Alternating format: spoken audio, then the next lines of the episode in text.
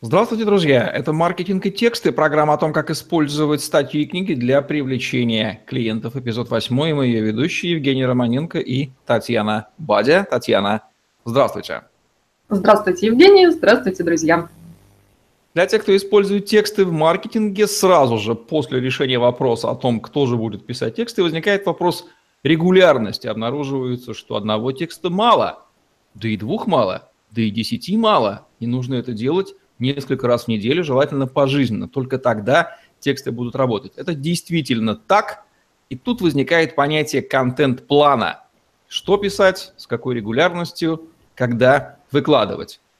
Говорим сегодня про контент-план. Это незримая конструкция, возникающая сразу же после пробивания первой, первого стеклянного потолка, написания текстов в принципе в бизнесе. Как, Татьяна, подходить к решению вопроса о создании контент-плана, с чего здесь вообще нужно начинать? Начать лучше с понимания того, что регулярность должна обязательно быть. Регулярность важна во всем. В продажах надо регулярно касаться клиента или потенциального клиента, иначе он перейдет к более активным конкурентам. А, регулярность важна в отношениях. Я думаю, что многие деловые люди сталкивались с тем, что отношения с э, близкими начинают ухудшаться, потому что бизнесу уделяем внимание регулярно, а отношениям нет по остаточному принципу. То же самое и с текстами. Плюс регулярность важна э, для того, чтобы овладеть навыком написания текстов, контакта со своей аудиторией. Один раз собрались, написали текст, он даже получился, собрал э, хорошие отзывы, но это еще не говорит о том, что вы можете писать. Потому что у некоторых воображение или вот этот творческий мускул иссякают уже после написания первого текста. И работая пусть по чуть-чуть, пусть понемногу, пусть не каждый день писать полновесную статью на 5-10 тысяч знаков, пусть это будет небольшой на пару абзацев пост в социальные сети, но это уже продвижение вперед.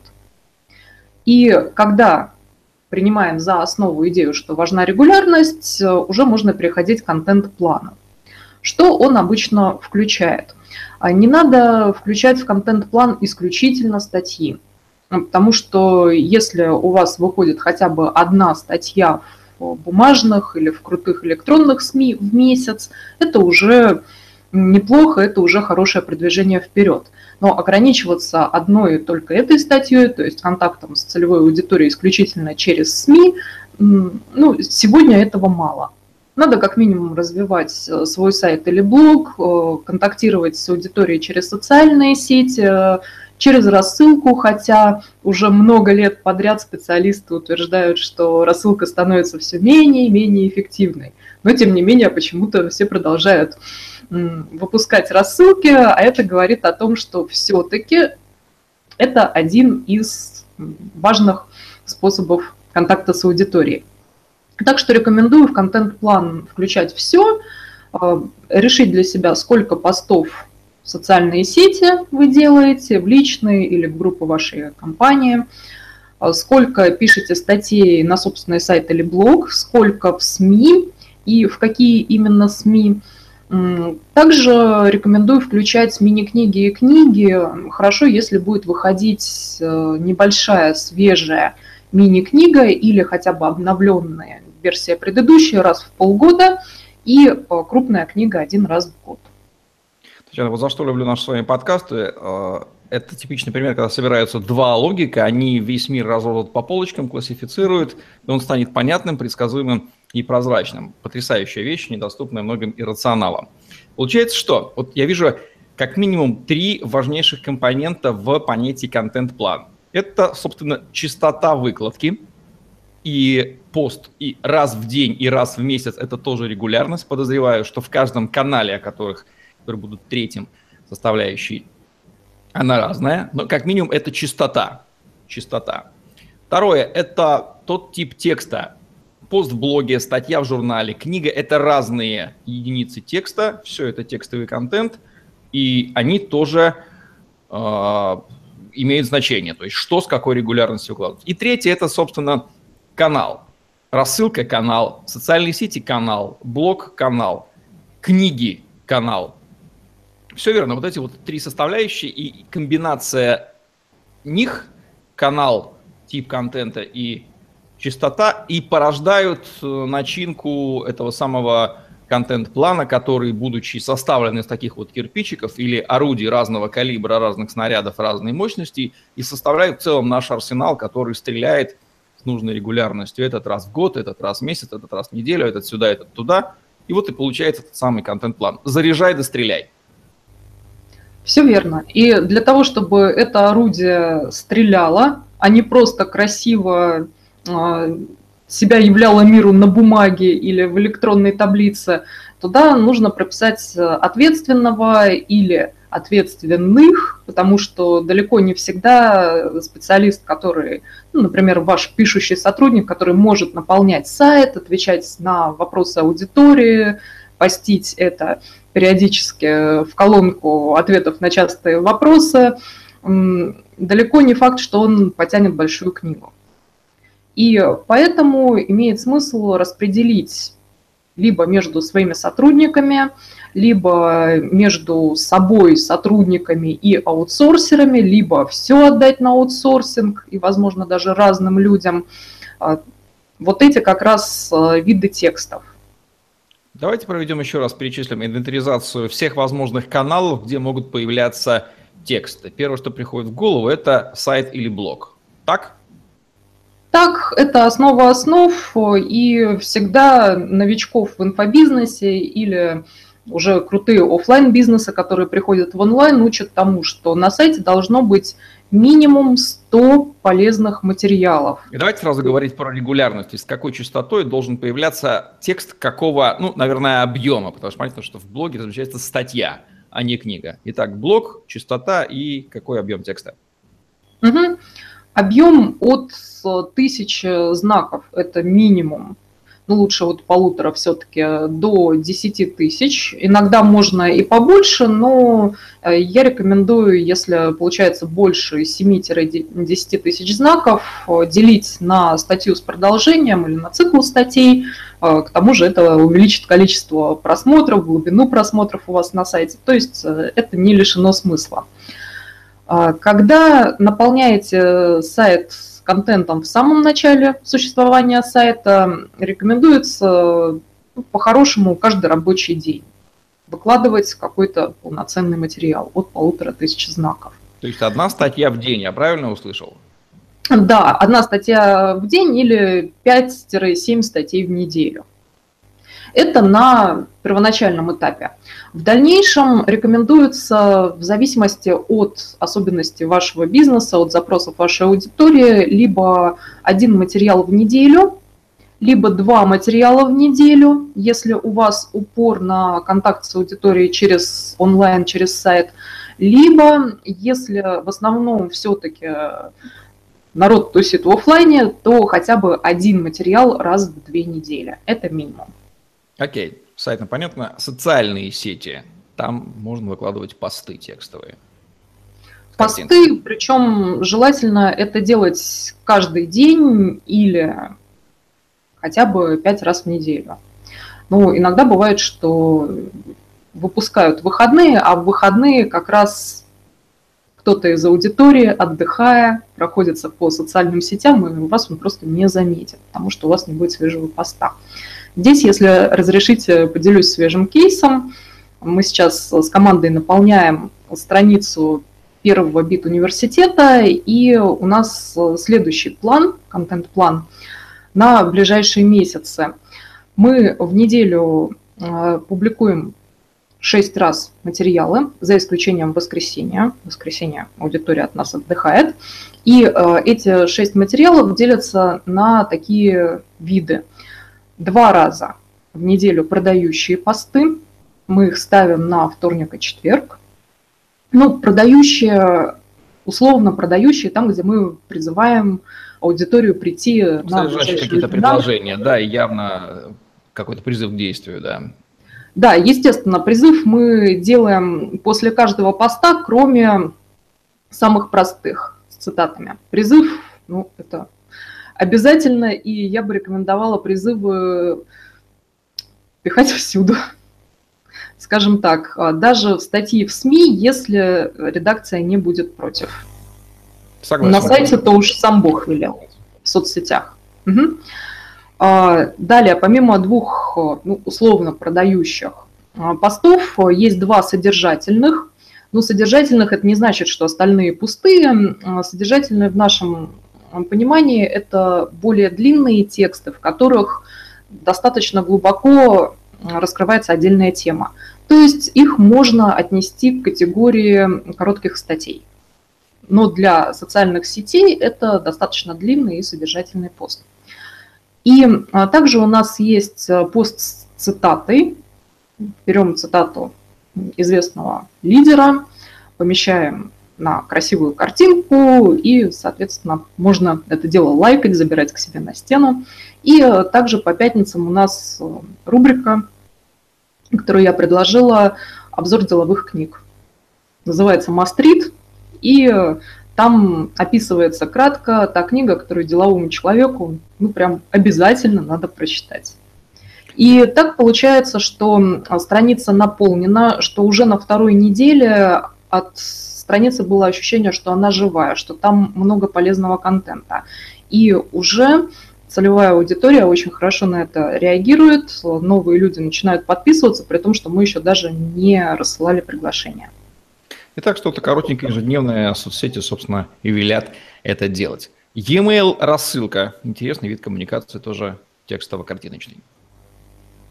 Да, там примерно то же самое, что со статьями на сайт, и некоторые особо себя не утруждают, в рассылку дают то же самое. А если вы находитесь в состоянии активной генерации контента, то рассылки можно делать по принципу сборной солянки. Посмотрите, у меня вышло новое интервью на YouTube, прочитайте новую статью и к ней аннотация на один-два абзаца. Подписывайтесь на материалы в соцсетях, например, в Фейсбуке сейчас э, самый популярный пост такой-то, такой-то, и несколько слов о нем. И готовится к выходу моя книга в таком-то издательстве. Ждем, в следующем месяце можно будет купить в магазинах. А, внешние СМИ, офлайновые и онлайновые сюда же запишем. Например, журналы, ориентированные на вашу нишевую аудиторию. Мы с вами их очень любим любим, активно с ними сотрудничаем и знаем, как это непросто. Поэтому говорить, что пишите каждый день по статье такие крупные СМИ, пусть даже электронные, ну, это объективно очень тяжело. Тогда придется превращаться в профессионального копирайтера. А не всем это нужно, не всем это нравится. Поэтому минимум это одна статья в целевом СМИ, бумажном или онлайн, один раз в месяц. Это минимум. Получится больше, замечательно. Но здесь очень важно э, найти баланс, чтобы не исписаться, потому что часто мы очень сильно вкладываемся в статьи, которые выходят в СМИ, и потом получается, что приходится повторять то же самое. То есть здесь еще надо проявить некую хитрость творческую – и выдать полезную информацию, но не выдать всю информацию сразу. А, и если получится публиковать по статье в неделю, это замечательно. Ну, как правило, речь идет об одной-двух статьях в месяц, что является нормальным темпом. При этом СМИ может быть далеко не одно, их немало, и часто редакторы передают вас друг другу, и можно публиковаться там в добром десятке журналов, если это захотеть. Говорю на собственном опыте. Параллельно, имеется в виду, параллельно. Ну и самый крупный блок контента – это книги или мини-книги. Тут, наверное, что-то раз в квартал или в год в полугодие просится. Да, если у вас много направлений и разные воронки, то имеет смысл по каждому из направлений как минимум написать мини-книгу. Когда у вас на сайте есть уже 50-100 статей, то вопрос о том, откуда взять материал для мини-книги, отпадает. Можно на основе этих статей их переработать, дополнить, расширить, украсить, оформить, и книга готова. Вернее, мини-книга, а может быть и полноформатная. А, смотрю, тенденция такая, что люди, которые активно ведут свой блог или сайт, совершенно не стесняются потом тот же самый материал, немного причесанный, сдавать в виде полноформатной бумажной книги. Так что если направлений много и материалов много, и хочется объять вот это, пусть э, кажущееся необъятным, то, пожалуйста, раз в квартал мини-книга – прекрасный вариант. Если это не основа вашей деятельности и коммуникации с клиентами, то ну хотя бы раз в год мини-книгу написать надо. Вот это смотрите, что получается. Мастер. Инвентаризация показывает какие-нибудь минимум 5 каналов а, публикаций различных текстов, пригодных для любого бизнеса. Еще раз перечислим. Это сайт-блог, это социальные сети, это e-mail рассылка, это профильные СМИ, онлайновые, офлайновые, и книги, мини-книги, которые тоже распространяются в интернет или в офлайне. В общем-то, для любого бизнеса это можно, это можно пристегнуть и можно это делать. То есть такой немалый объем тактических телодвижений, целенаправленных в каждом из этих пяти каналов, это только что мне в голову пришло, которые надо делать регулярно, с разной частотой. Это немалый объем работы. То есть правильно мы его сейчас определили? Вот что такое контент-план. Да, и можно вернуться к нашему определению, что, скорее всего, это будет таблица, ее удобно вести в электронном виде, вы назначаете среди своих сотрудников, ну или сами возглавляете ту команду, которая будет заниматься контентом, и, э, соответственно, прописываете, когда кто собирает материал, а если у вас есть несколько экспертов, и нужно вытащить из них материал, то, соответственно, кто будет интервьюером, кто потом все это переводит в текст, причесывает, кто выбирает, либо рисует иллюстрации, кто ручками своими физически выкладывает все это, или кто контактирует с создателями, это тоже следует включать.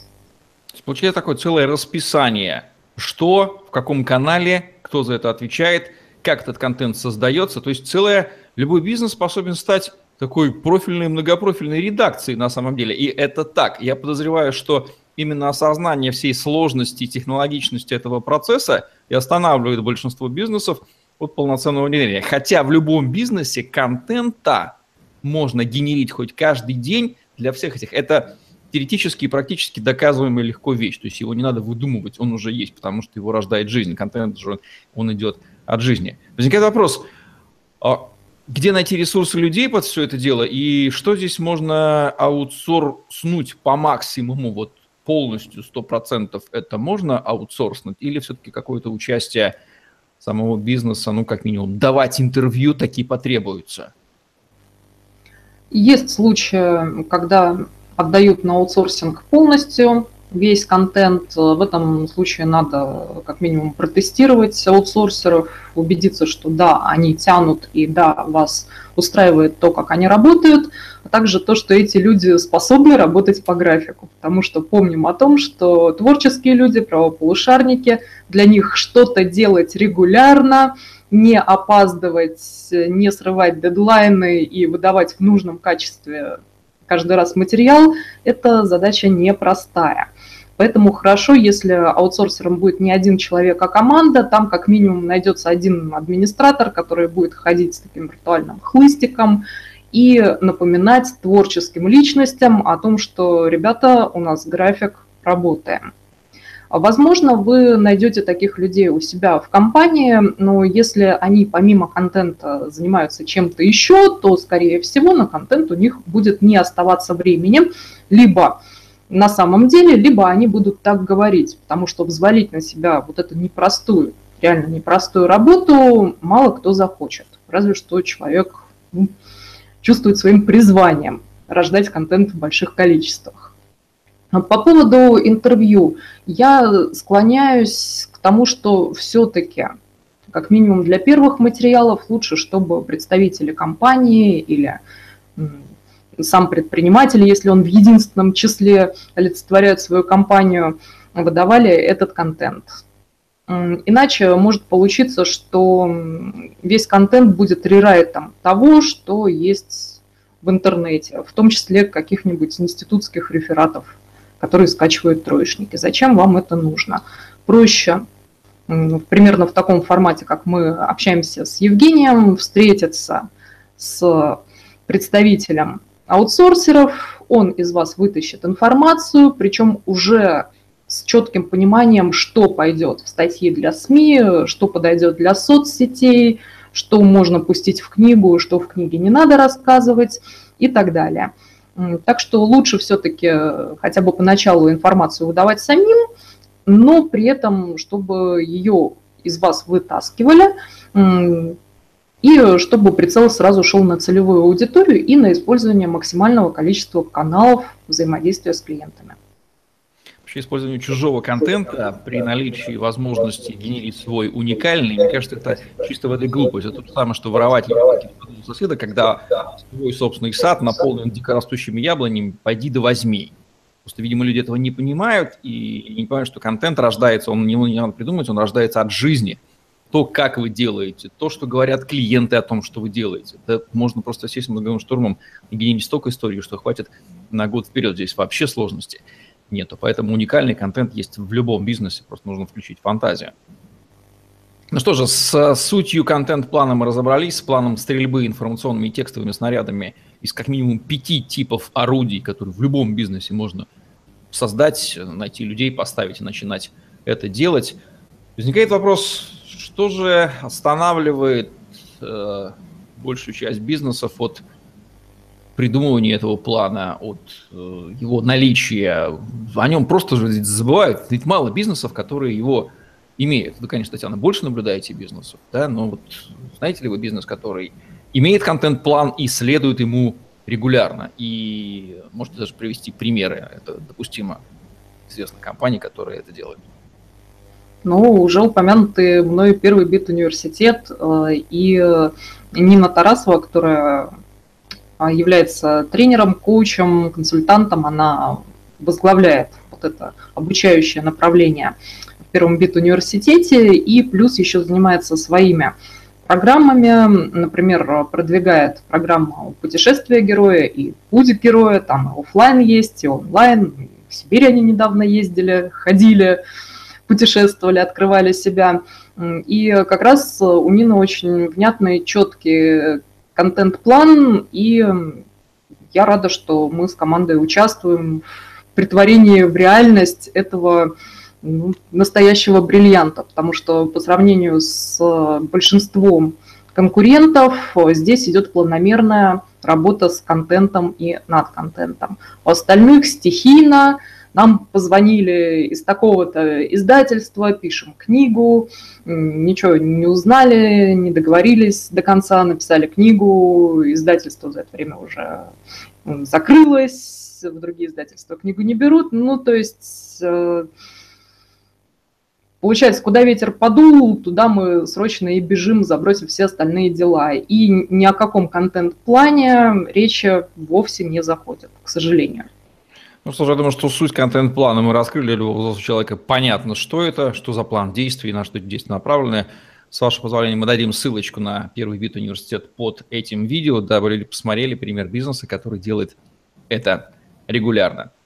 Ну, а это была программа «Маркетинг и тексты», где мы говорим о том, как использовать статьи книги для привлечения клиентов. Татьяна Бади и Евгений Романенко были с вами. Ставьте лайк, подписывайтесь на наш YouTube-канал, чтобы не пропустить новые интересные видео с вашими любимыми экспертами, используйте контент-план, стреляйте по вашим потенциальным и текущим клиентам для повторных продаж из ваших текстовых информационных орудий, текстовым контентом, как это делать, мы рассказали, ну а нюансы это уже дело частное. Впрочем, если вы понимаете принцип, то есть нюансами проблем не будет. Результативной вам стрельбы.